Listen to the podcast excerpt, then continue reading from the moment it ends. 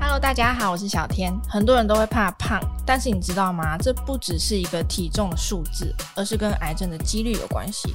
根据卫福部的资料，女性 BMI 值如果大于二十五，罹患乳癌的风险竟然会增加百分之十七。BMI 越高，风险也越高。今天我们邀请到乳房外科医师周旭环医师接受我们的专访。这集跟大家聊聊，从 BMI 居然可以算出你的乳癌风险有多高，预防乳癌又该做到哪些事情呢？医师好，Hello，你好。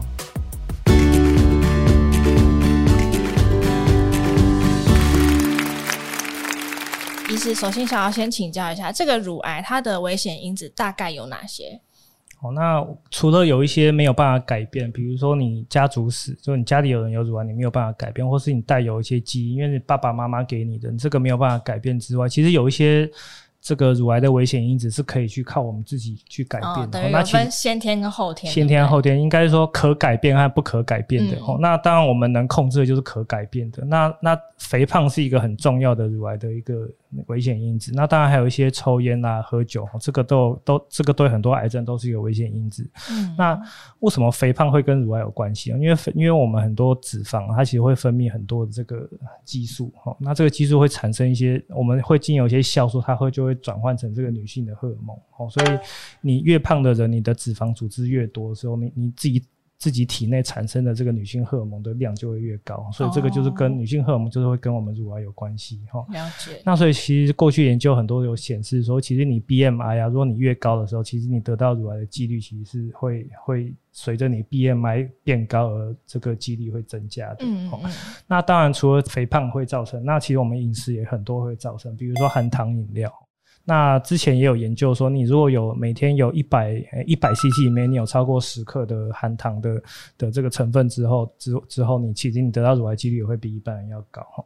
那很多现代人很说，哎、那我不要吃糖，那我去吃一些代糖，就是像不是，比如说那个零卡可乐啊这种哈、嗯。那其实代糖的成分，它其实也是个化学的物质，所以其实代糖同样也会造成癌症。哦，虽然它没热量，但是它里面的物质是危险的。所以虽然它没有热量，你可以达到不会变胖，可是它的这个物质也是危险的。了解。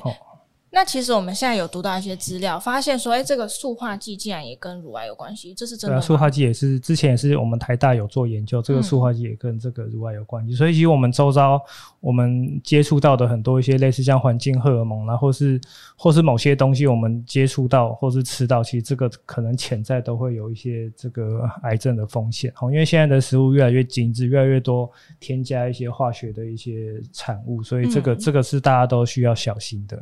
了解，因为我们刚才也知道医生有提到这个含糖饮料的问题，它这个罹患乳癌的几率，它影响了多少？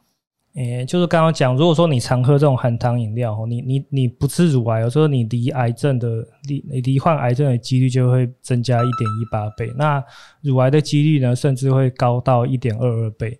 那停经前的乳癌，就是我们现在大家很担心、很害怕的这个比较年轻的乳癌，如果你常喝含糖饮料的话，其实会更高达一点二六倍。如果喜欢我们这一集的早安健康 Podcast，记得订阅我们，然后留下你的五星好评。还有其他想听的内容，也可以留言告诉我们哟。因为现代人就是偏爱精致化、高油高糖的饮食，那当然美食是很舒压，但是也要小心，悄悄的埋下乳癌的种子哦。今天我们邀请到的是乳房外科医师周旭华医师接受我们的访问。好，那医师，刚刚我们有讲到，其实这个肥胖对于罹患乳癌的几率是蛮大的。那这个 BMI，嗯，怎么样子的状况会影响多大的几率？怎么算出来这个风险呢？诶、欸，你说这个怎么算出来？这个是过去有研究，他们就是很一个很大型的研究，他们可能有好几万人，然后他去看每个人的 BMI 多少，然后他是一个非常长期的观察，然后去看说，哎、嗯欸，你 BMI 小于二十五和大概二十五到三十和三十五三十到三十五三十五以上的话。那你你这样的得罹患这个癌症的风险是什么？当然，他也会、嗯、这种研究也会特别去统计一些，诶、欸，比如说心血管疾病啊、新陈代谢方面的疾病会不会增加？哈，对，不同肥胖的程度就对了。不同肥胖程度，所以你肥胖程度在比较轻还重的时候，其实影响身体也是会不一样的。嗯，那像 BMI 大于二十五的时候，就是过去有研究，也可能会增加乳癌的风险十七 percent。那大于三十的时候呢，可能会增加三十七 percent。那如果你的 BMI 是真的比较算是肥胖的三十五以上的时候，那你可能会增加将近六十 percent 的这个得到乳癌的这个几率。差很多。嗯，那其实提到癌症嘛，大家都会觉得有点担心。那你刚刚医师的说法，其实改善肥胖啊，控制体重是很重要的防癌方式。那这边就会想要请教一下医师，大家一定都很想问，这个运动啊，或者是饮食上，会不会有哪一些建议可以分享给大家？哦，刚刚我们讲到可可改变的乳癌的危险因子，除了你不要肥胖之外，其实运动是更重要的一件事情。那运动不止可以让你比较不容易得到乳癌，那甚至还有很多研究是说，你已你已经得到乳癌之后。那你如果还是有保持良好运动的习惯，其实你对你这个乳癌的死亡率也会跟着下降哦。哦，所以这个不只是可以预防乳癌，还可以改善我们乳癌的这个存活率哦。所以这个是非常重要的哈。所以运动饮食其实现在大现代人都是应该很注意这样的一个的这这个方面的一个生活习惯。嗯，会不会有患者问说有没有什么样子的食物是可以防乳癌？因为大家都很爱问这一题。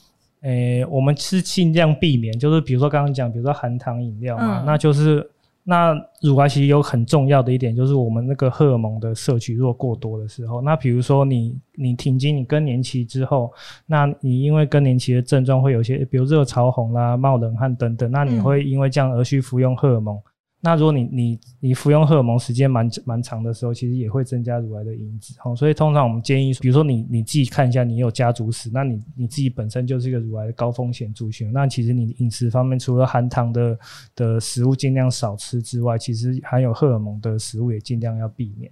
了解，所以通呃基本上是避免那些危险因子，那倒是没有什么超级食物可以抗癌，就是不要相信这种说法。诶、欸，基本上是没有。嗯嗯嗯，了解。其实肥胖啊，除了刚刚医师说到跟癌症跟乳癌的几率是有关系，它也会增加慢性病啊、代谢症候群等等的几率。那不论如何啊，其实呃饮食控制，然后运动的习惯，都是维持健康的必备法则哦。今天谢谢医师接受我们的访问，感谢医师。谢谢，那节目我们就下次再见喽，拜拜，拜拜。